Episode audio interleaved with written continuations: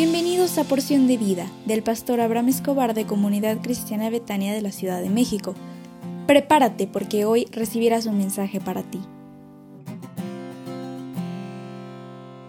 Hola, buenos días. Qué alegría me da siempre el estar contigo como cada mañana y decirte que hoy es viernes y se aproxima un fin de semana que traerá renovación y fuerza a tu vida.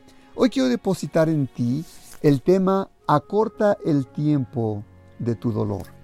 Siempre que existe un divorcio, existe un tiempo de duelo, de dolor y hasta depresión.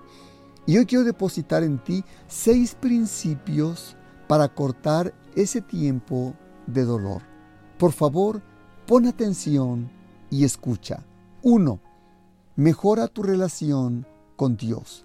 Búscale en oración Haz tu devocional diario. No dejes de convivir con los hermanos de la iglesia, a la que tienes por costumbre asistir. Muchos cristianos no tienen una comprensión correcta de Dios y por lo tanto no tienen idea de lo que significa estar en Él.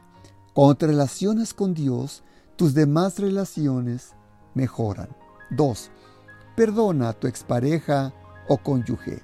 No tomes venganza, porque nuestro Dios es Dios justo y Él arreglará todas las cosas en tu vida. El Señor Jesús dijo en Lucas 18:7, ¿y acaso Dios no hará justicia a sus escogidos que claman a Él día y noche? ¿Se tardará en responderles? 3.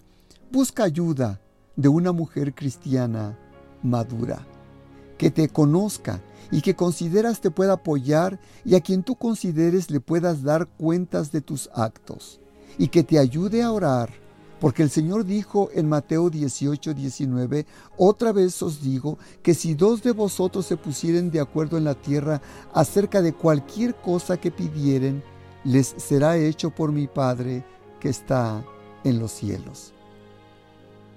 3. Sé una mujer pacificadora. No trates de encontrar culpables.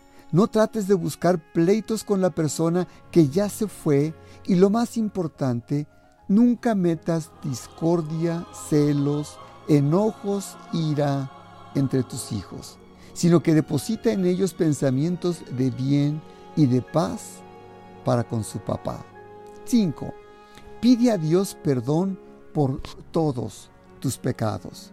Cuando tengas oportunidad, entra en tu recámara y cerrada la puerta, ora a tu Padre que está en secreto y confiésale todos tus pecados y arrepiéntete de cada uno de ellos y no lo vuelvas a hacer. Y seis, aprende a alabar a Dios. Cuando tengas oportunidad, cántale himnos de bendición y deposita pensamientos positivos en tu vida relacionados con Dios, semejantes a todo lo puedo en Cristo que me fortalece. Si Dios es conmigo, ¿quién contra mí? Tú puedes depositar pensamientos de bien dentro de ti y verás cómo eso te va a ayudar en tu vida personal. ¿Me permites orar por ti? Padre, te ruego en esta hora que tu bendición descienda sobre la mujer que escucha este audio, en el dulce nombre del Señor Jesús. Amén. Te invito para que asistas el próximo domingo 7 de noviembre a las 10.30 horas a una cita de celebración en el templo y te recuerdo que iniciamos este domingo 7 de noviembre la escuela dominical para niños menores de 12 años con las medidas de sana distancia. Te espero con mucho cariño. Disfruta y sonríe porque Dios está contigo.